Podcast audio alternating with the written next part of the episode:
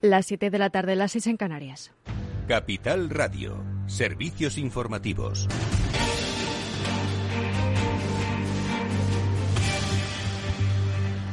Buenas tardes. El Papa emérito Benedicto XVI pide perdón a las víctimas de abusos sexuales en el seno de la Iglesia y niega haberlas encubierto cuando era arzobispo de Múnich. Eh, Joseph Ratzinger dice sentir una profunda vergüenza y dolor. El prelado de 94 años y que vive retirado en un monasterio del Vaticano desde su renuncia en 2013 pide disculpas por las agresiones y reconoce que se cometieron errores bajo su mandato. Hoy mismo la ministra portavoz del Gobierno de Política Territorial, Isabel Rodríguez, se mostrado convencida de que la Iglesia saldrá reforzada de los trabajos para esclarecer los abusos sexuales ocurridos en el seno de la institución. El que la Iglesia pueda participar de esta comisión creo que es una oportunidad que sabrán aprovechar seguramente y a la vista de las declaraciones eh, de su máximo representante, el Papa Francisco, eh, no dudamos de su participación y de su implicación, porque seguramente de estos trabajos técnicos, de esta comisión intersectorial que se propone, seguramente quien más saldrá reforzada será la propia institución de la Iglesia al haber abordado esta cuestión. Y la mitad del campo español está ya en situación de alerta por sequía. Si no llueve de manera significativa, en las próximas tres o cuatro semanas los cultivos de secano podrían ver afectado su rendimiento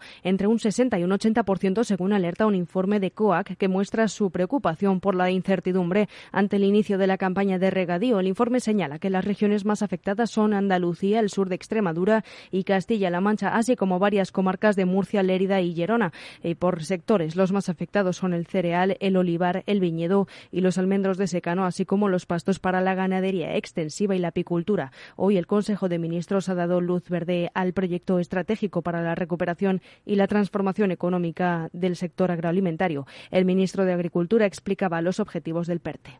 Los objetivos son básicamente tres. El incremento de la competitividad del conjunto de nuestro sector agroalimentario. En segundo lugar, el incremento de la sostenibilidad del mismo de cara a los retos evidentes que tenemos desde el punto de vista del cambio climático y de la conservación del medio ambiente, del suelo, del agua, del aire, de la biodiversidad, del paisaje. Todo ello es clave, como lo es también todos los temas relativos a la trazabilidad y la seguridad alimentaria. Y cambiamos de asunto. La presidenta del Congreso de los Diputados, Meritxell Batet, ha denegado a la vicepresidenta del Congreso, Ana Pastor, la convocatoria urgente que pidió el Partido Popular por el voto de Alberto Casero, el diputado conservador que se equivocó al votar a favor de la reforma laboral cuyo que era fruto del acuerdo entre los agentes sociales el pasado jueves, recordamos, y con ello hizo decaer la reforma laboral de Mariano Rajoy. Después de que el PP abandonase la tesis del error informático, pidió a la presidenta del Congreso que no promulgara el acuerdo. Sin embargo,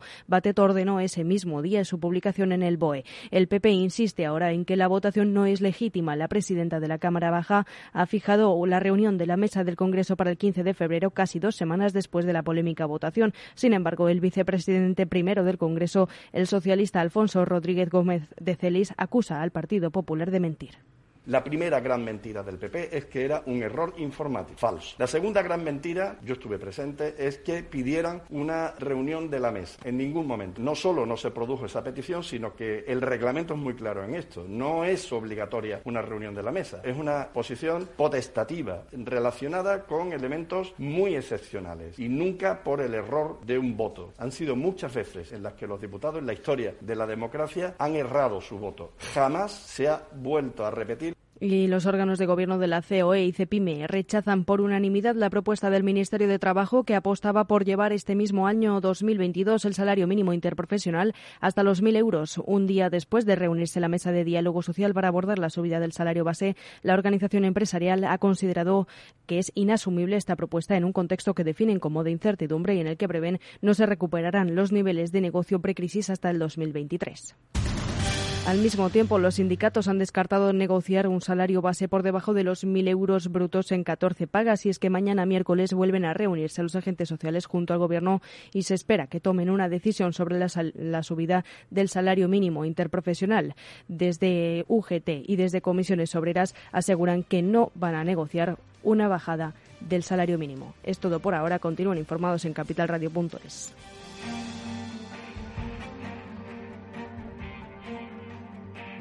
Capital Radio. Siente la economía.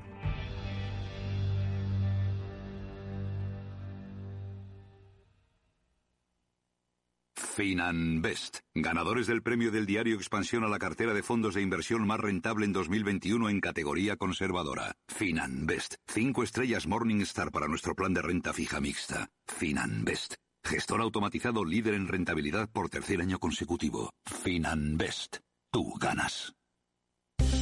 Invierte en acciones o ETFs sin comisiones. Tesla, Netflix, Amazon, Banco Santander, Telefónica, miles de acciones de los 16 mayores mercados bursátiles del mundo. Cero euros de comisión, hasta 100.000 euros de volumen mensual. Abre tu cuenta 100% online en solo 15 minutos. xtb.es. Riesgo 6 de 6. Este número es indicativo del riesgo del producto, siendo uno indicativo del menor riesgo y 6 del mayor riesgo.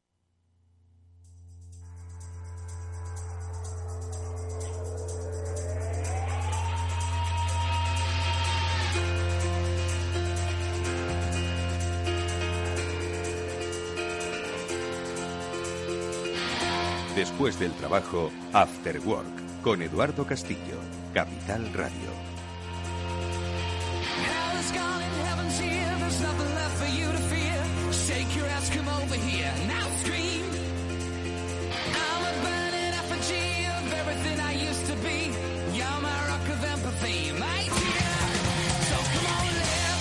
Bueno, ¿qué tal amigos? Buenas tardes y bienvenidos un día más a este After Work que espero que os, eh, os ilustre mucho hoy, ¿vale? Lo que eh, os vamos a comentar, porque ahora enseguida vamos a saludar a Félix López y a Chimo Ortega, con los que vamos a hablar de economía, de cómo suben los precios, eh, cómo suben muchísimo los precios y cómo sube muchísimo la gasolina y cómo esto pues nos acaba afectando. A ver si podemos entender el ciudadano de a pie por qué estas cosas pasan. Es decir, al final lo vamos a acabar pagando. Es que no nos queda más remedio si uno quiere pues coger su coche, pero por lo menos tratemos de entenderlo, ¿no?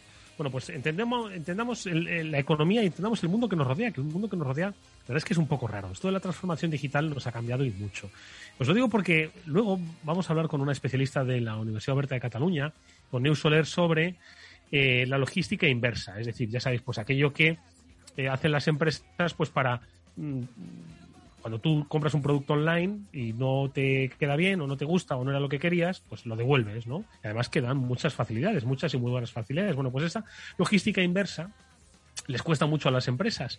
Y las empresas idean muchas cosas que generan a su vez nuevos ecosistemas de los que yo me he quedado fascinado. ¿Sabéis que hay un tipo en Internet que se llama... Lo voy a, intentar ver. Mm, curiosidades con Mike, que es un tipo que compra cajas de devolución de Amazon y solo el unboxing, como se suele decir, el, el, abrir la caja para ver lo que contiene, pues tiene cerca de 4 millones de visualizaciones en unos pocos meses. Bueno, pues esto es una de las muchas consecuencias que hay en la logística inversa. Bueno, pues eh, de esto y de muchas otras cosas más hablaremos también con Javier López Bernardo, que enseguida se va a conectar a um, nuestra tertulia también para hablar de finanzas. Y como digo, bueno, pues eh, Insisto que lo que hoy contemos aquí espero que sea aprendizaje para entender el raro mundo económico en el que nos desenvolvemos. Bienvenidos, está Néstor Betancourt, comenzamos.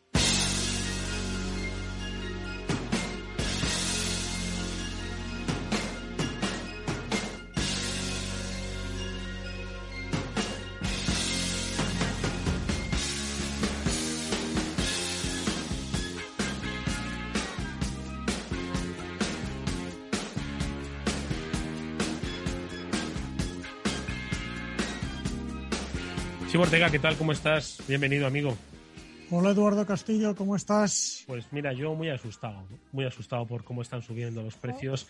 Ya lo venimos comentando desde hace desde hace un buen rato, pero un buen rato, unos buenos programas, pero es que, en fin, ya ahora lo de la gasolina, ahora en cuanto entre Félix López, eh, le vamos a preguntar un poco, pero vamos, tú que al final eres el especialista en motor, ¿Tú te, acuerdas cuando nos hace muy poco, un mes, mes y medio, dos meses, cuando las subidas tremendas de la luz me preguntabas, ¿pero es rentable comprarse un coche eléctrico? Pues mira, ahora te lo puedo decir con más razón. No solo es rentable, sino que cada vez es más rentable con la subida de los combustibles. Eh, luego analizaremos qué está pasando, pero a mí me preocupa y además hablando eso de, de la logística inversa que hablabas tú, que es tremendamente importante, eh, que luego tendremos a nuestra invitada, pero eh, me preocupa la logística, me preocupa que eh, mi sector es un, España es un país industrial, aunque por desgracia no lo es en todos, pero es un país muy exportador y, me preocupan los precios de, los, de las cosas que compramos en los comercios. Pues esa logística inversa, cuando haya que llevar, traer y llevar un paquete, los costes se van a disparar también, pero la logística normal también. Cuando el señor de Huelva tenga que transportar sus fresas a, a Alemania a pues claro. o a Lituania va a salir mucho más caro. Hombre, cuando pague el, cuando llene el depósito del camión ya verás tú. Claro, y hace unos días te recuerdo que hablábamos de, de lo que pasaba con los contenedores en las en la, en la en Renfe, vamos, en la operadora española en Renfe, que empezaba a cobrar por llevar esos contenedores vacíos de vuelta, que antes mm, el precio era distinto y empezaba a cobrar lo mismo que si el contenedor fuera lleno. Bueno, pues todo esto hace que eh, al margen del problema que nos supone a todos y cada uno de nosotros, que no es poco, ya te puedo decir que es mucho, eh, el problema que va a suponer en nuestra cesta de la compra y el problema que va a suponer para todas las empresas de este país, porque el 95% del transporte se hace por carretera, eh, incluidas las piezas, las materias primas, el producto finalizado, todo. Con lo cual, mm, puede ser un grave problema y, no hablo de colapso económico, pero en la situación que estamos es como el rejón de, la corrida, ¿sabes? Sí, sí, sí, es la estocada, ¿no? Es decir, parece que todos los, problemas se han, se han juntado y, ahora esta subida de los carburantes, pues es, eh, yo creo que la puntilla, ¿no? Que querías decir. Ya está con nosotros Félix López. Félix, ¿qué tal? Buenas tardes. Que hay muy buenas tardes, Eduardo. Oye, Félix, estaba diciendo Chimo que esta subida de los precios de los carburantes, derivada entre otras cosas, entiendo, por la subida del precio del petróleo, pues que está siendo la puntilla pues a la crisis un poco de suministros y, al, y a las tensiones eh, logísticas que se están produciendo como consecuencia de la pandemia y al ciudadano, bueno, poco menos que estamos pagando 15 euros más por llenar el depósito que hace un año. Es que es una pasada, hombre, es que es una pasada.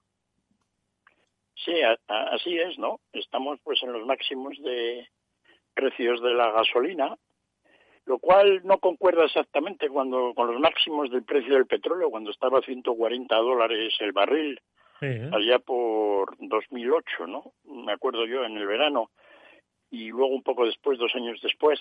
Pero también es cierto que en aquel entonces el euro estaba a 1,60 y ahora pues está a 1,14, ¿no? Es decir, que es un poco eh, la debilidad del euro junto con, con, bueno con estos precios altos del petróleo los que pues están produciendo el efecto de lo que, lo que comentabas de que tenemos que pagar bastante más por llenar el depósito no sí vale eh, pero pero Félix es que yo sabes qué pasa que un día de estos el ciudadano de a pie entre los que me incluyo va a dar un golpe sobre la mesa porque nosotros le podemos explicar a ese ciudadano de a pie que está pagando 75 euros por llenar el depósito de un coche que le antes pagaba 60, que ya era caro, ojo, ¿eh? Diga, joder, macho, 60 euros por llenar el depósito para irse de vacaciones, ¿no? Bueno, para irse de ida, ojo, ¿eh? luego a la vuelta otros tantos. Eh, que le digamos que es que, mire, que es que es la, subida del precio del petróleo y que es que es un poco, que es que el euro está pues un poco más barato en su paridad con otras monedas, con el dólar, pues ¿qué es eso?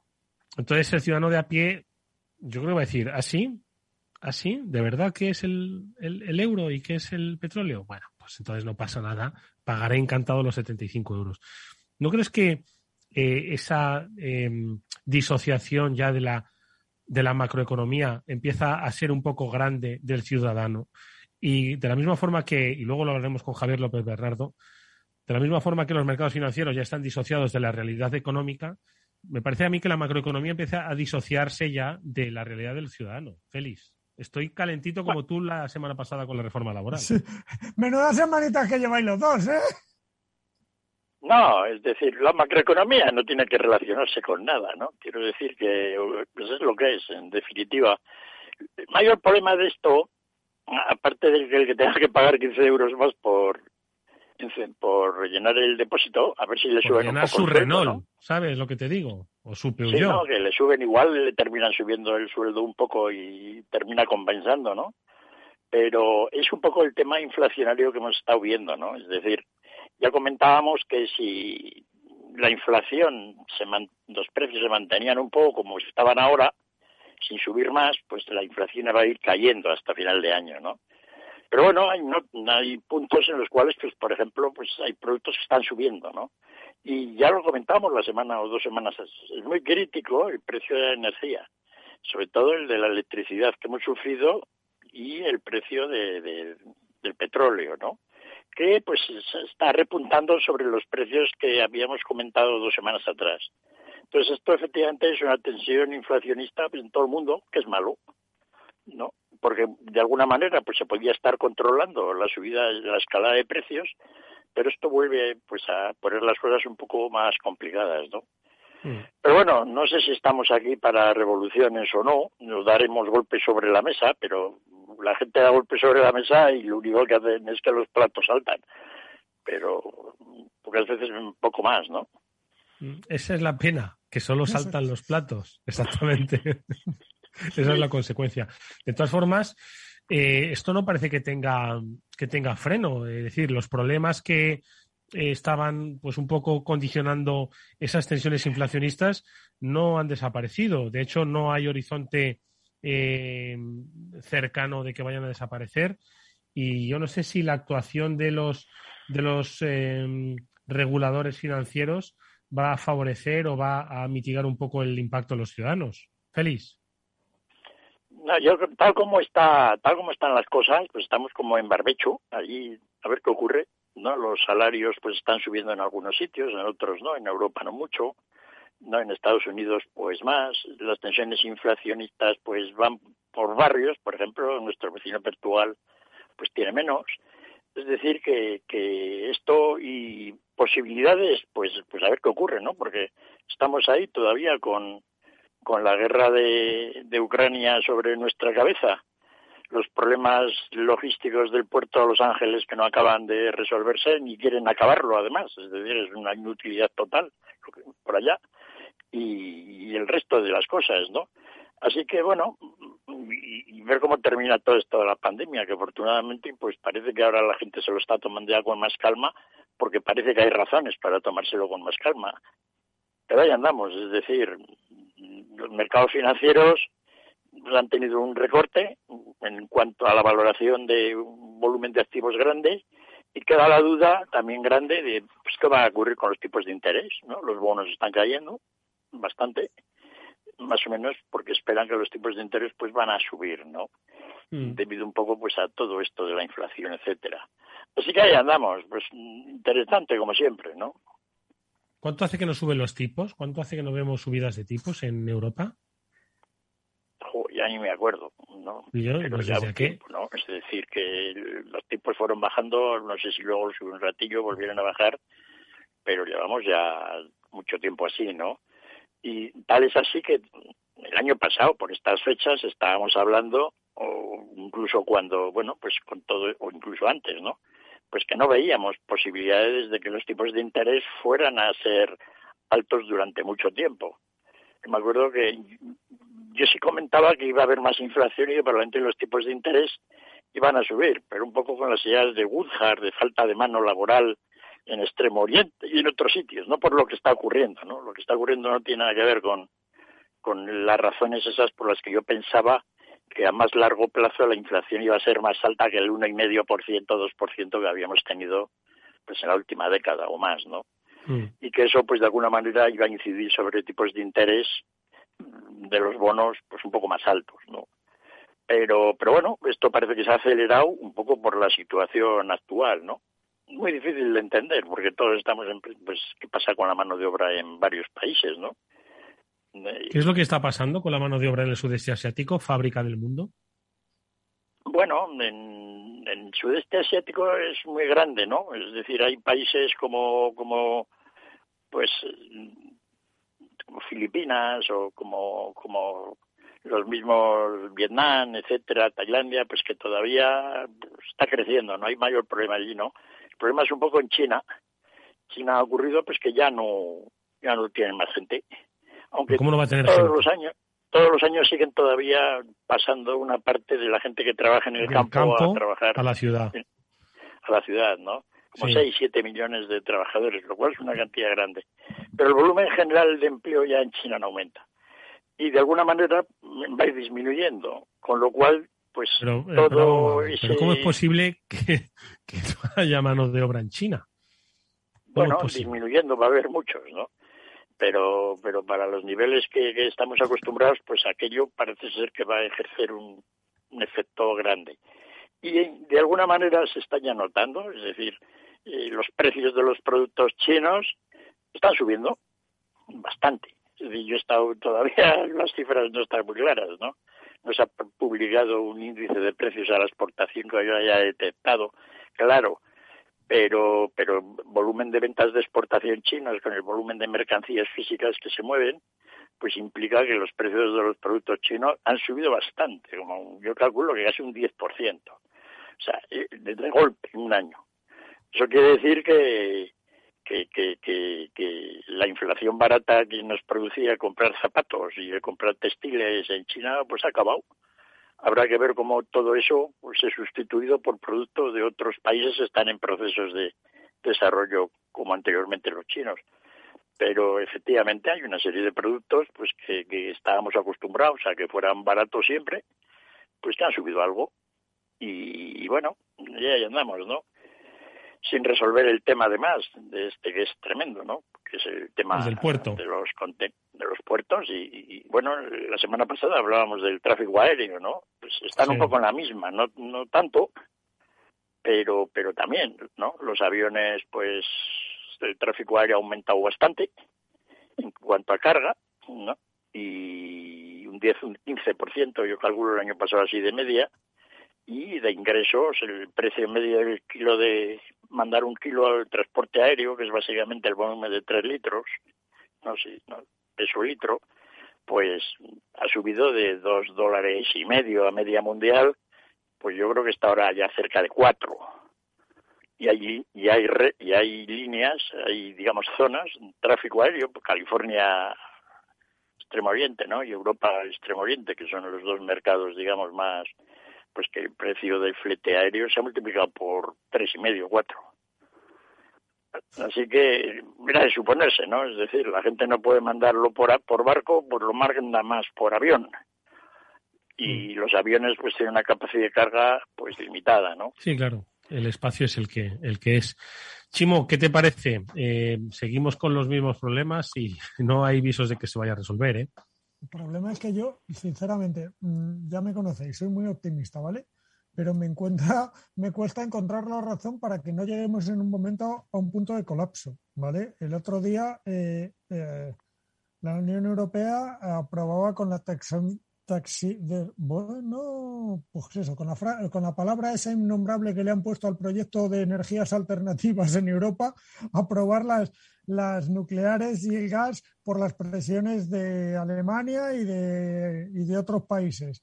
Eh, de Francia y de Alemania principalmente, uno por las, eh, por las, eh, por las centrales nucleares y el otro por el gas natural pero sin embargo, eh, curiosamente nadie se ocupaba del precio de los combustibles, que es lo que estamos pagando hoy.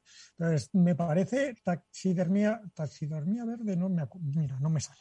Bueno, dicho esto, eh, lo probé la semana pasada y, al final el problema es que yo creo que estamos mucho en todo, en los coches, en todo, en la movilidad, en el transporte, en lo que va a pasar. No nos preocupan los problemas del presente yo creo que tenemos un problema, es que en todo, la reforma laboral se hace pensando en el futuro eh, o, no se hace, porque casi no se ha hecho. Eh, hay que tener el sueldo mínimo a mil euros. Los empresarios han dicho que no se puede subir. No sé si es el caso, pero, pero se hace todo pensando en el futuro, pero no se está. Se están tomando muy pocas medidas para beneficiar a la gente, a la gente normal, corriente y a las empresas, y sobre todo nuestro país, que son pymes, eh, para arreglarle su día a día. O sea, se están tomando muy pocas medidas a, resolvernos lo que está pasando. Y como se pues está abandonando el día a día, se nos está yendo de las manos la pues ahí, ahí estaba yo arrancando el programa, Chimo, y es que nos dirigimos hacia...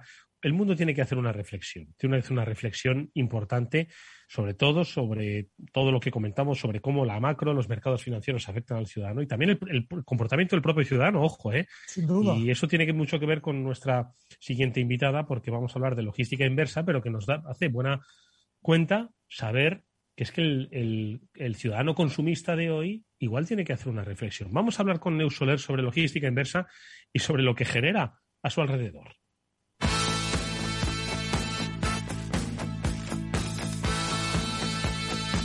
Bueno, esto es solo una consecuencia. Yo leyendo unas reflexiones de nuestra invitada, que es profesora colaboradora de los estudios de Economía y Empresa de la Universidad Oberta de Cataluña, he descubierto un tipo en Internet que se llama eh, Fabuloso, no, Curiosidades con Mike. Es, un, es una persona que se dedica a eh, comprar eh, lotes de devolución de Amazon y los va desenvolviendo en un canal de YouTube y le ven millones de personas.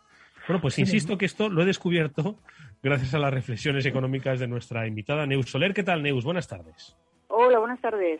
Bueno, esto que estaba contando yo de Curiosidades Mike es un apéndice de las consecuencias que tiene este mundo de consumo digital y que hoy lo vamos a centrar en el mundo de la logística inversa, es decir, las devoluciones. Todavía no quiero que entremos, Neus, en la reflexión ética eh, sobre el consumo en el siglo XXI y cómo los ciudadanos pues tienen que entender que los recursos son limitados y que esta facilidad de compra, pues eh, no sé, quizás nos está llevando hacia sitios donde quizás luego tengamos las consecuencias. Vosotros habéis querido realizar estudios sobre, pues eso, cómo están ahora mismo las empresas reaccionando. Primero porque la logística inversa a las empresas les, cuesta mucho y segundo, les entiendo, les obliga a ser creativas en cuanto a cómo gestionar la devolución inversa, ¿no? O la logística inversa, es decir, las devoluciones de las compras que hacen. Sí, claro, es que es que a veces las empresas eh, toman decisiones eh, pensando en que el, pues esto lo que comentabais que el consumidor que el, que el ciudadano pues tendrá esta, este comportamiento ético eh, pero después mm, a veces no lo entendemos así como consumidores eh, claro desde el momento en que te ofrecen eh, devoluciones gratuitas por ejemplo y tú te lo tomas no como eh, algo que puedes hacer puntualmente porque eh, cuando te llega el producto a casa pues igual no te va bien la talla no has acertado o no es eh, exactamente lo que esperabas pero puntualmente si en lugar de esto te lo tomas como algo que, mira, pues oye, pues como no sé qué talla me va a quedar bien, compro tres tallas, me lo pruebo tranquilamente en casa y después las dos que no me sirvan ya las devuelvo. Y esto hecho de una forma habitual. Claro, no es como estaba pensado el, servicio inicialmente por parte de la empresa. Entonces esto a la empresa le acarrea pues unos, unos gastos, un coste que, es, que es inasumible. Es inasumible. De todas formas, yo el otro día en Amazon me llamó mucho la atención porque las propias empresas a veces lo fomentan, ¿no? Y, que me decía Amazon, dice, eh, pruébatelo primero, paga después. Y digo, o sea, que lo que están fomentando es básicamente esto, ¿no? Entonces, mm, es cierto que las empresas tienen que, supongo que empezar a trazar ya una línea, primero por su propia rentabilidad financiera y segundo, pues para un poco contribuir a, un consumo responsable. ¿no? Eh, de todas formas, también Neus apuntabais eh, en vuestras investigaciones que estas empresas ya sí que están un poco, no sé si tomando medidas para frenar esto, pero sí por lo menos algunas medidas creativas, pues para intentar equilibrar o paliar. bueno, medidas creativas que es, por ejemplo, suspender la cuenta a quien devuelve mucho. yo eso no lo había oído nunca. Sí, eh, de hecho lo que pasa es, claro, estas medidas solo las puede liderar eh, eh una empresa eh, tan potente como es Amazon, la que, la que estáis comentando, porque cualquier otra empresa eh, lo que va a hacer es eh, directamente perder el cliente y tampoco interesa. A ver, sí que interesa si no es un cliente rentable, está claro, pero si no, a ver si se tiene que hacer de una forma masiva, pues quizás te quedes sin clientes por tomar esta medida. Hay otras muchas medidas que se pueden generar de esta situación, por ejemplo, o sea, con el ya de evitar la propia devolución, eh, de entrada ayudar a los clientes a que tomen una decisión de compra de una forma más informada. Y esto pasa pues en, la venta eh, online, eh, pasa por eh, detallar muy bien la información del producto en la ficha del producto, eh, por dar un soporte, una atención al cliente o un soporte técnico antes de la compra para que el cliente pueda acabar de resolver sus dudas y que compre de una forma más, pues, pues esto, más informada. Luego las, las reseñas también, las valoraciones de otros eh, clientes, de ponerlas en la página web, todo esto ayuda mucho a que esta persona pueda eh, tomar una decisión de compra eh, mucho más segura de sí misma.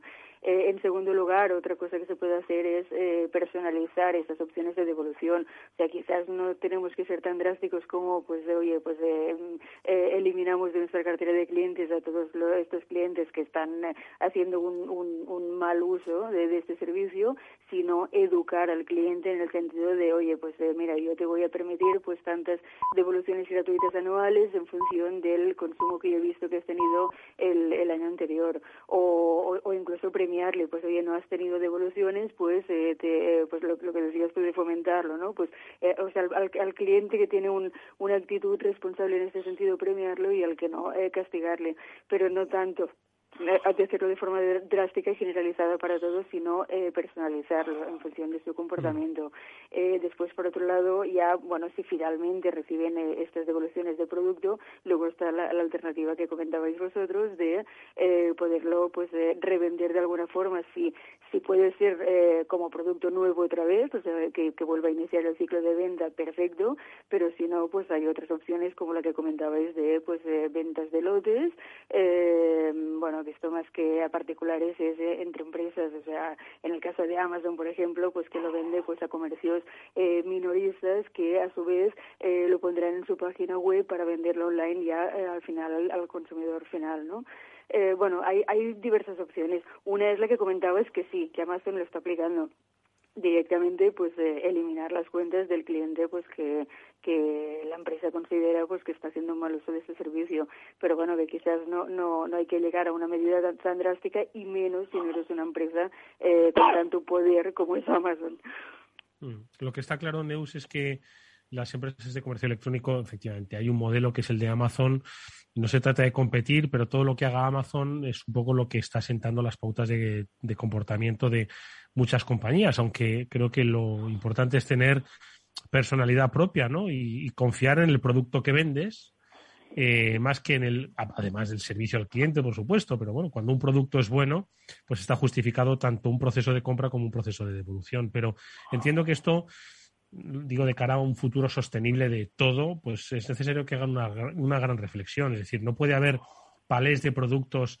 eh, que por un pequeño defecto pues sean subastados, comprados y luego vueltos a poner en circulación con todo el coste em, eh, medioambiental que ha supuesto la fabricación de, yo qué sé, lo que llevasen las cajas estas llenas de pales de productos, ¿no?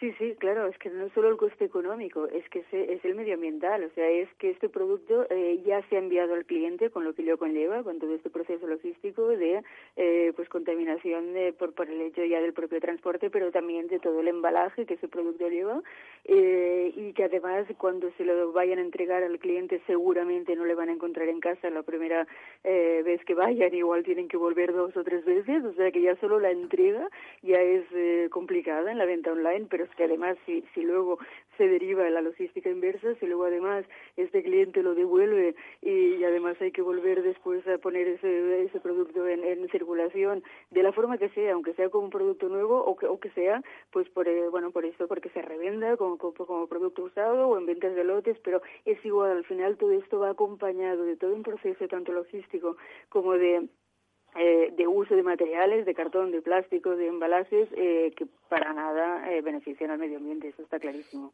Bueno, pues nos has ayudado a primero conocer eh, nuevos mundos que se abren con el tema de la logística inversa, pero sobre todo a que se abra un debate serio sobre tanto empresas como ciudadanos a la hora de eh, relacionarse con el comercio electrónico tan fácil, tan sencillo, tan accesible como se puede volver fácilmente. Bueno, pues quizás estamos contribuyendo a deteriorar un poquito más las condiciones, no solo ambientales, sino también eh, sociales, culturales de nuestro tiempo. Neus Soler es profesora colaboradora de los estudios de Economía e Empresa de la Universidad Oberta de Cataluña Gracias, Neus, por haber estado con nosotros. Mucha suerte, hasta muy pronto.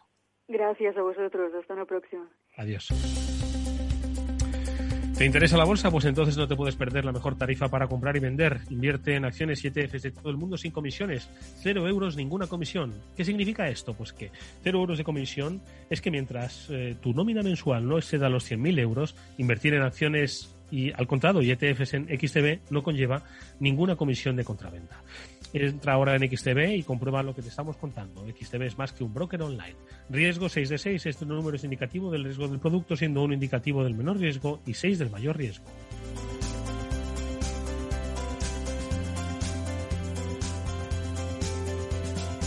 After Work con Eduardo Castillo. ¿Qué es ir más allá? Con Arval podrás llegar donde te propongas de la forma más sostenible y asegurar un mundo mejor contribuyendo a la seguridad en carretera, al futuro de las ciudades y a la calidad de vida. Ser responsable sin tener miedo al liderar el cambio. Arval, la transición energética arranca aquí. Más información en arval.es.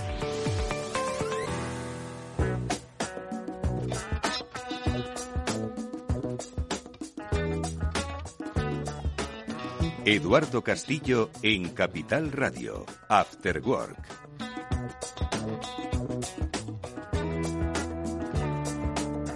Bueno, pues nosotros seguimos en nuestro programa y saludamos ya a nuestro amigo Javier López Bernardo, que se incorpora a esta eh, mesa radiofónica de reflexión, de reflexión económica. Javier, ¿qué tal? Buenas tardes, ¿cómo estás? Buenas tardes, Eduardo, ¿qué tal? Muy bien, no sé si has tenido oportunidad de escuchar a nuestra anterior invitada sobre la logística inversa, eh, Félix y Chimo la han estado escuchando atentamente. No he dejado que Félix te haga preguntas, siendo él un experto en logística como es, en comercio internacional, porque si no es que se nos iba a ir el tiempo y se nos iba a acabar el programa. Pero yo creo que invita a hacer buenas reflexiones.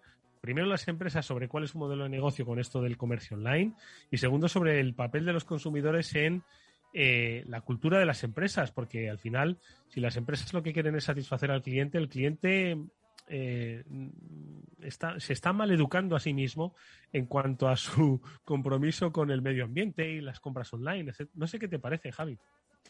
No, es, que, es que no he podido escucharlo, Eduardo. Me, he incorporado recientemente y. Nada, nada. Pues mm, no te preocupes. Déjame entonces que le pregunte a Félix sobre la reflexión. Félix, tú sí que la has escuchado, ¿no? Sí, muy interesante lo que contaba Neus, ¿no? Eh, ¿Qué tipos de incentivos había que poner pues, para que la gente no devuelva? Uno no me gustaba demasiado, ¿no? Que era el hecho de que con determinado número de ventas, pues puedas, digamos, devolver un ilimitado número de productos, ¿no? Mm. Porque eso puede puede hacer que la gente que no devuelva nada, pues ya que tiene la posibilidad lo devuelva, ¿no? Hay un experimento que, que, creo que lo contó Javier alguna vez, que era de Richard Thaler, o bueno, lo comentaba en sus libros, sobre que en, Israel habían pues como los padres no algunos padres no recogían a sus niños después del trabajo pues les pusieron una multa al que tardara pues que pagara un dólar o dos no para su sorpresa el número de padres que iban a recoger al niño tarde se multiplicó por bastante no me digas. ¿no? sí es decir ya los padres tuvieron bueno pues por, por lo visto si llegamos tarde con solo pagar no pasa nada no entonces, todo este tipo, no, todo el tema de incentivos como para hacerlo Cuando sabían ya el, el, el, pecado, en el coste del pecado, entonces ya obraban en consecuencia, ¿no? Sí, ya que se ha monetizado el pecado, digamos, pues toda la parte, digamos, de la honestidad y, digamos, la relación social de cumplimiento, pues se manda un poco al garete, ¿no? Javier, qué complicado es eh, eh, intentar poner en orden la economía, ¿eh? porque al final a una persona que le digas, oye, vamos a intentar desincentivar eh, bueno, pues las devoluciones, haciendo que las compras sean más sensatas y luego penalizando a partir de un determinado número de compras, ojo, que no es a la primera, pues puede resultar contraproducente. Por este caso que decía, le contabas en su tiempo a, Félix. No, totalmente. Tenía, tenía, hoy quería haber comentado un libro, Eduardo, pero, pero tendremos poco tiempo, que habla un poco de cómo nos comportamos y de y, de cuál mimético somos, por así decirlo, ¿no? De cuánto, cuánto imitamos los comportamientos y qué poco racionales somos, ¿no? Y este puede ser un claro ejemplo, que tú puedas tener pues en tu mente una número de evoluciones o, cualquier otra cosa en la vida, ¿no? Pero, pero ves que otra gente está haciéndolo de otro modo y tú acabas imitándolos de una manera implícita, ¿no? Con lo cual el tema de los incentivos y todos estos experimentos que te comentaba Félix de economía de comportamiento, cómo, la gente cambia en, entornos que aparentemente uno pensaría que son reacciones totalmente ilógicas, no lo son tanto. Es, muy difícil el diseño de los incentivos, no solo ya en estos temas de logística inversa, sino dentro de una propia organización, ¿no? Cómo mantener a los empleados pues, eh, pues motivados, cómo darles unos incentivos correctos. Es una cosa vital cuando uno está, por ejemplo, buscando compañías para invertir, pues que, los equipos directivos pues estén también bien, bien motivados y bien alineados es un, es un tema central. Mm. Sí, no hay que hablar entonces del sector legal en España, que ha habido movimientos en, los, en las últimas horas, eh, movimientos conocidos por todos. Bueno, Javier, ya que te tenemos aquí, siempre nos gusta actualizar un poco el mercado financiero. ¿Cómo lo estás viendo? Porque antes, al principio del programa, hablábamos un poco de esas tensiones inflacionistas, de esas esas caídas de los mercados, em, eh, esos encarecimientos de las materias primas, del petróleo. No sé si están un poquito sensibles de más, ahora están un poco sensibles de más, cuando en la última década, bueno, pues parece que estaban un poco inerte a, todo lo que sucede a su alrededor. Sí, bueno, ha habido una tendencia, Eduardo, durante los últimos muchos años, digamos seis o siete años, que ha habido muy poca inversión en este sector. Es decir, tú era muy fácil, por ejemplo, montar una, una empresa de bicicletas estáticas, pegarle una iPad a la bicicleta y pues que tu empresa empezase a valer 30.000 millones, 40.000 millones, ¿no? Entonces la gente pues no ha invertido nada en lo que es todo ese sector tradicional, pues pensando que la economía verde pues está a la vuelta de la esquina y que además que esa economía verde se iba a llegar mágicamente sin ningún tipo de inversión en los sectores tradicionales, ¿no? Entonces, eso se ha juntado, pues que hay muchos sectores que efectivamente el caso del petróleo es el más paradigmático, ¿no? Pero es curioso que en todas las materias primas, ¿no? Estamos, estamos viendo subidas de precio pronunciadas al mismo tiempo. O sea, los, los precios de, la materia, de las materias primas, todas ellas, como, como nuestros oyentes saben, son muy cíclicos, pero están muy desincronizados los unos de los otros. Eh, entonces, tú puedes tener pues, precios del cobre al alza y precios del uranio a la baja, y no hay ningún problema, ¿no? Cada uno dependerá pues, de la oferta y demanda de, la materia prima. Pero es curioso que, que, casi, por, no por primera vez en la historia, ha ocurrido alguna vez más, pero no de manera tan pronunciada, en el último año los precios de todas las materias primas, quizás un poco con la excepción del mineral de hierro, que ha tenido, bueno, pues eh, temas idiosincráticos y, subió mucho hace dos años, pero ha caído desde entonces los precios del mineral de hierro, los de las materias primas están subiendo, han subido muchísimo, ¿no? Y la gente, además, cuando hablas con cualquier persona que se dedica a estas materias primas, te habla de que hay escasez, ¿no? Que en realidad hay pocos inventarios en muchas de estas materias primas, ¿no? Lo mm. estamos viendo en el cobre, lo estamos viendo en el petróleo, y en unas cuantas más, ¿no? Entonces es, es curioso. La gente piensa que podemos estar a las puertas de un superciclo, ¿no? Hombre, para que haya un, superciclo.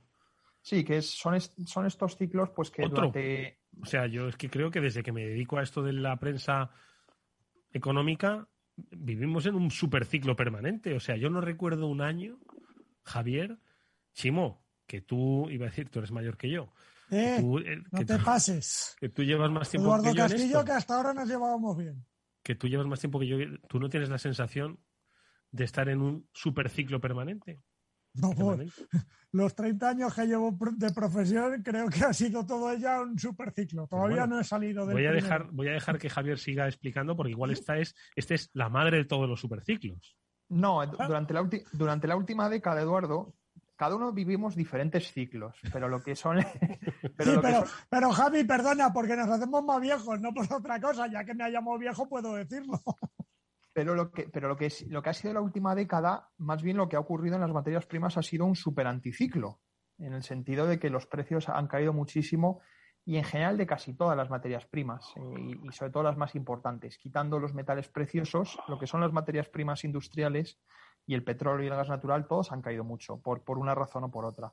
Entonces, el último superciclo de materias primas pues, que se vio realmente fue a partir del año 2000 al año 2007, con, pues, con el principio de la crisis eh, pues, financiera global, que coincidió pues, con el ascenso de, de, China, su entrada en la Organización Mundial del Comercio, etcétera, ¿no? Entonces, claro, para que haya un superciclo, cuando la gente habla de un superciclo, no es que un año pues, la materia prima te suba un 50%, ¿de acuerdo? Por ejemplo, tuvimos Tuvimos, tuvimos un ejemplo de un ciclo muy acusado del cobalto en el año 2018, cuando los, creo que fue 2018 2019, no me acuerdo ya, cuando los precios del cobalto subieron mucho, pero luego cayeron. Ciclo de esos tienes. Cuando la gente habla de un superciclo, eh, se refieren también a una tendencia secular. Y entonces están hablando pues que si ahora puede realmente estos siete años, cinco, seis, siete años, los siguientes, pues pueden ser un superciclo de las materias primas, ¿no? Desde luego, por el punto de vista de la oferta, como te he dicho, se ha invertido poco y estos son sectores pues que si las inversiones no se hacen eh, pues en tiempo y forma, por así decirlo, pues tardas. Cuesta más sacarla y es más caro todo. Exacto, tardas, tardas tiempo en entrar la nueva capacidad. Lo que pasa es que para que haya un superciclo la demanda tiene que acompañar. Es decir, tienes que tener compradores eh, adicionales y además compradores absolutamente insensibles al precio de la materia prima. Es decir, que compren al precio que, que da igual, ¿no? Entonces, del año 2000 al 2007, claro, un superciclo, pero hay que recordar que en el año 2000 eh, empezábamos con precios del petróleo a veintitantos. Era, era un drama. La gente decía pues que el petróleo ya, que, eso no valía nada. esa, era la actitud en el año 2000, ¿no? Y que es justamente, como curiosidad, que últimamente hablamos mucho de Rusia, pues cuando Putin subía al poder y, Maduro, eh, también en, Chávez, perdón, Chávez en, en Venezuela. Y, y, entonces, claro, pues, pues estas dos personas vivieron un superciclo de los precios del petróleo que les permitió gozar de una popularidad tan inmensa, porque claro, llegas al poder, de repente los precios del, del petróleo se te multiplican por cinco y tus economías pues son, están muy exuberantes.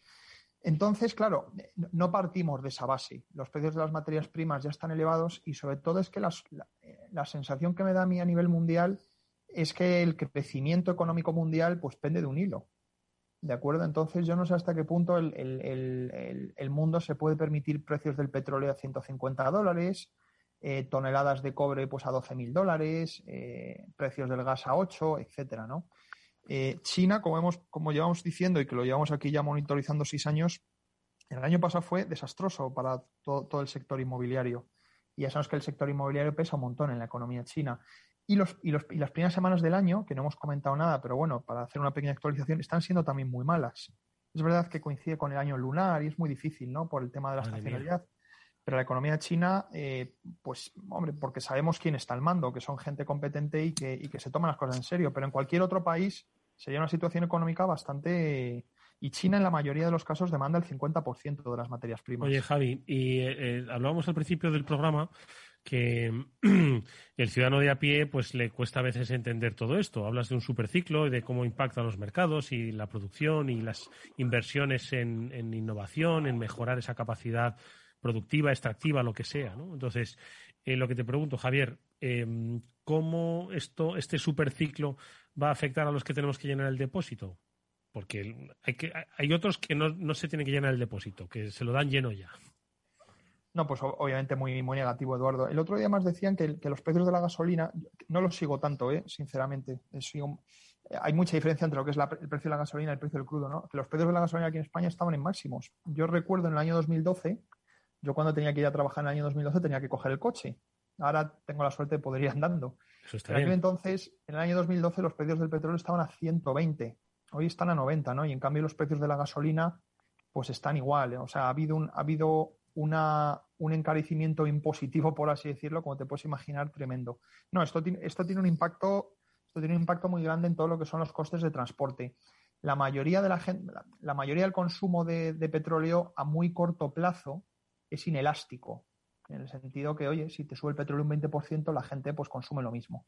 Oye, a lo mejor en vez de ir a Valencia en coche, pues se cogen el AVE, pero, pero la gente que tiene que repartir la fruta y todo eso, pues tienen, tienen que seguir haciendo la misma ruta, ¿no? Y el resto de, y la gente que tiene que ir a trabajar al trabajo todos los días hace lo mismo. Mm. Pero, pero a largo plazo, lo que sí que ocurre es que la gente pues se acaba readaptando y a largo plazo son a tres o cuatro años, ¿no? Eso, por ejemplo, lo, podemos ver eh, al revés. Por ejemplo, lo que ocurrió durante los años 2015, 16 y 17, cuando los precios del petróleo cayeron muchísimo, en todo el mundo hubo una gran adopción de lo que se llaman los, los subs, los pickup trucks, que aquí Chimo nos podrá que son coches pues mucho más que consumen mucho más potentes y con mucho con mucho octanaje os, doy una, os doy una clave, dejarme que meta una cuñita, así en broma. Eh, hubo un año que solo la Ford Ram, la gran pickup de Ford americana, en, esas épocas de explosión, en mitad de la crisis del 2008, eh, vendió más la Ford Ram en Estados Unidos que todo el mercado español. Madre mía. Se estará acordando ahora el, poseedor del, de la tanqueta esa. Se estará acordando. Feliz, ¿qué te parece? Pues hoy, que en realidad deberíamos estar en la, en la, en, la parte baja del superciclo, es decir, los precios bajarán. ¿no? Porque todo esto del superciclo es la es digamos un poco la traslación directa de una idea muy antigua en economía, ¿no? Los ciclos de Kondratiev, ¿no? Que era un economista ruso que decía que la economía subía durante 20, 25 años y luego volvía a bajar. En el año 2000 coincidía que era la parte baja, es decir, que empezaba, digamos, un superciclo. Y, y efectivamente así lo vimos, ¿no? Subió el precio del petróleo, el precio de todas las cosas, hasta, hasta la gran crisis, ¿no? luego la cosa bajó. Quiero decir que la parte esa expansiva del ciclo de Kondratiev, que debería durar desde el año 2000 al 2020, pues tendría que empezar ahora, digamos, la fase contractiva, del año 2020 al 2040, pero parece que no lo estamos viendo. ¿no? Así que igual, pues a Kondratiev ya esta vez lo mandamos a, al garete, Es que a, a los chinos no les enseñaron lo de Kondratiev. no. Pero Bueno, pues- lo comento un poco pues de dónde viene la idea, ¿no? Que algunos, eh, digamos, oyentes pues lo sabrán bien, ¿no? De toda la teoría de los ciclos, los ciclos Bueno, de juglar, los ciclos de Pues nada, yo- esto, el superciclo este hasta 2040, la verdad es que me, me- se, me, se, me hace se me antoja demasiado largo. ¿eh? Se me antoja demasiado largo en estos tiempos de cortoplacismo, pero bueno. Eh, Javier, ¿qué más eh, cosas te han llamado la atención estos últimos tiempos? Parece ya que las tensiones eh, en Ucrania, iba a decir, bueno, parece, hay- están, van a estar ahí de manera permanente, a no ser que haya pues un conflicto armado y abierto, pero que, bueno, a día de hoy quizás no esté tan cerca. No sé si hay otros puntos en el mundo que llamen tu atención, como siempre, eh, perspicaz. Bueno, dec- decían que toda la parte norte de Kiev se iba a helar este fin de semana y que si eso realmente es, es- es el casus belli para, para la guerra, pues que, que había que ver, ¿no? Yo creo que los americanos están, como diría Trump, un poco ese deep state, que, que yo, que yo creo que debe haber bastantes intereses en Estados Unidos, pues queriendo que haya guerra para, pues para que se mueva un poco el armamento, ¿no? Eh, desgraciadamente. Pues es lo que decía, ¿no? Ahora más en serio, quizás lo único relevante que ha ocurrido esta semana de interés, bueno, pues ha sido la reunión entre Putin y, y, y- y- y Xi Jinping, ¿no? En China. Un poco ese anuncio que hicieron, pues como de una gran alianza contra pues, los intereses occidentales y eso. Eh, ha habido poco, ha habido poco más, Eduardo, pero bueno, la verdad es que, bueno, pues están ellos cabreados, ¿no? Con, con, con todo cómo están manejando Estados Unidos la, la, la situación, así que no es, no, no, no es baladí. Nada destacable, ¿no? Y de los mercados financieros, que siempre nos traes algún chascarrillo. No, hay pocos hay, hay pocos chascarrillos, Eduardo. Bueno, no, no sé si mencionamos la caída de Facebook, que ya es, es, es agua pasada, porque es hace casi Es agua semana. pasada, sí, es agua pasada, esa amenaza, ¿no? De, de irse de Europa eh, junto con su otra plataforma Instagram, ¿no? Pues a- por aquello de eh, la imposibilidad de compartir los datos, que es básicamente lo que nutre el negocio de Facebook, que es el de la publicidad, entiendo, ¿no? Bueno, ¿llegará esa sangre al río, Javier? Yo creo que no, porque en Europa para estas cosas lo podíamos haber hecho hace mucho tiempo. No hemos, no hemos ni bloqueado adquisiciones de Facebook. O sea, Facebook, no, no, no sé la cifra, pero decirte que a lo mejor está adquiriendo 40 empresas al año durante la última década no es una, no es, no, o sea, no es una exageración. 40 empresas Y- al año, y- madre y mía. ninguna- De todo sí, tipo, tamaño y condición. Sí, la mayoría son pequeñas, obviamente, con esas adquisiciones.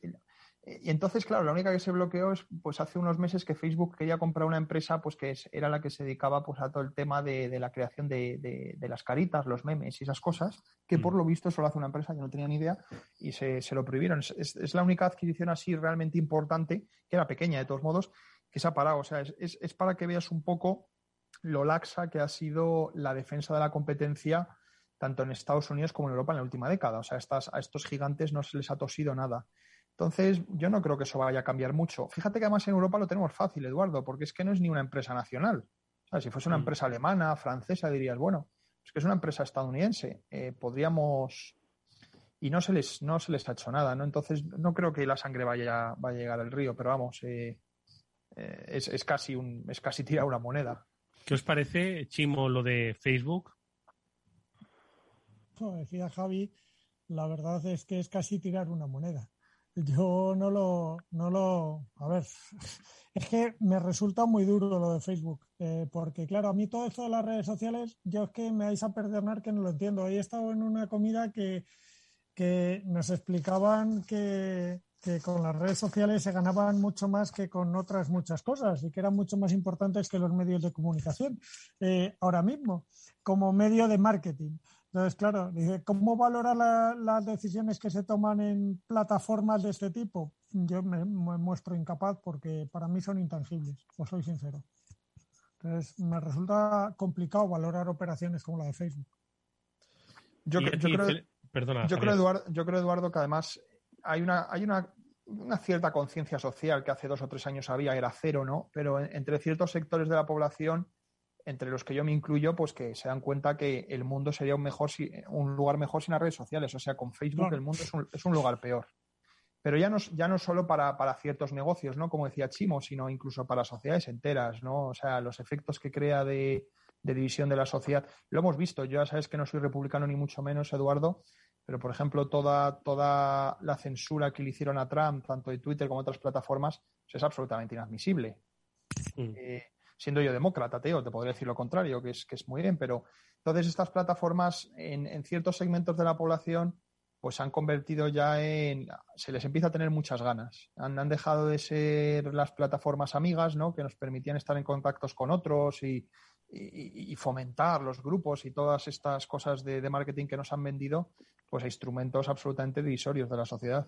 Y luego, y luego, Javi, por ejemplo, hoy nos hablaban de, claro, de la incertidumbre que hay que es una de las cosas que le ha pasado a Facebook, ¿vale? De, las, de la incertidumbre que hay sobre el metaverso, sobre la evolución del metaverso, ¿vale? Entonces yo entiendo un metaverso, por poneros un caso, ¿vale? Entiendo un metaverso en que el Madrid conecta a la gente como si estuviera en un asiento del coche y vende otra entrada en Internet que no puede vender físicamente porque el señor está en Dubái, ¿vale? Perfecto.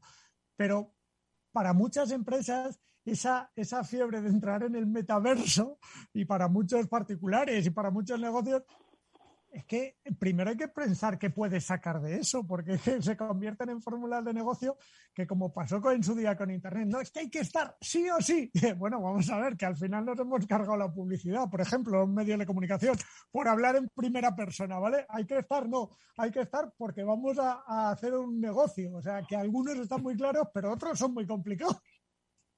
Sí, bueno, lo del metaverso yo creo que es, una cosa, una cosa, si, si por ejemplo miráis las búsquedas, ¿no? Y sobre todo el número de veces que aparece mencionada la palabra metaverso en, todos, en todas las llamadas de analistas que tienen las empresas estadounidenses, eh, que son trimestrales para presentar los resultados, ¿no?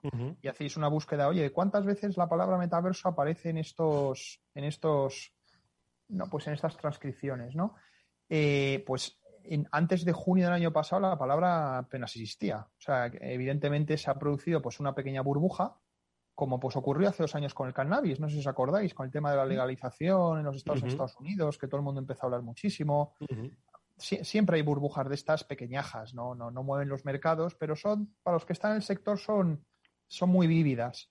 Eh, y, hay, hay, sin duda alguna una fiebre, ¿no? Una burbuja que es, que es absolutamente absurda, ¿no? Pero lo que para mí sí que está claro es que vamos hacia ese concepto. Me parece bastante inexorable y hay grandes partes pues ya de, de, la sociedad que vienen metaversos. Eh, son metaversos muy sencillos y no se les ha llamado así, porque no, no, no tienen un poco la, la, pues toda la parafernalia que nosotros nos imaginamos que debería tener un metaverso completo, pero la gente que juega, que juega juegos online, que intercambia ahí, que, que viste a sus avatares y esos, esa gente, pues en cierto modo, ¿no? Pues viven en un pequeño mundillo paralelo, ¿no? Oye, pues eh, mirar, pequeña anécdota con la que nos vamos a despedir a propósito del metaverso. Leía en el New York Times, en su versión en español, que cinco días después de que Facebook eh, cambiase el nombre a Meta, una artista australiana descubrió que su cuenta de Instagram, que se llamaba Metaverse, había desaparecido. Eh, había sido borrada por arte de magia. ¿Qué cosas, verdad? Esto del metaverso, en fin, no sé a qué. Pues ahí tenéis la historia. Nos vamos a despedir, amigos, que eh, ya no nos queda más tiempo, pero bueno, sí que creo que hemos sentado las bases de lo que va a ser el superciclo y de lo que nos espera a los ciudadanos de a pie. Intentad entenderlo, amigos, para que toméis vuestras propias decisiones y no os conforméis con una macroeconomía bien explicada que por otro lado ayuda, como siempre, con la eh, siempre es excelentísima, excelentísimo análisis de Félix López. Félix, muchísimas gracias, amigo, cuídate mucho. Y a Javier López Bernardo, también muchísimas gracias. Chimo Ortega, un placer que hayas estado con nosotros. Hasta muy pronto. Como siempre, amigos. Adiós. Saludos a todos.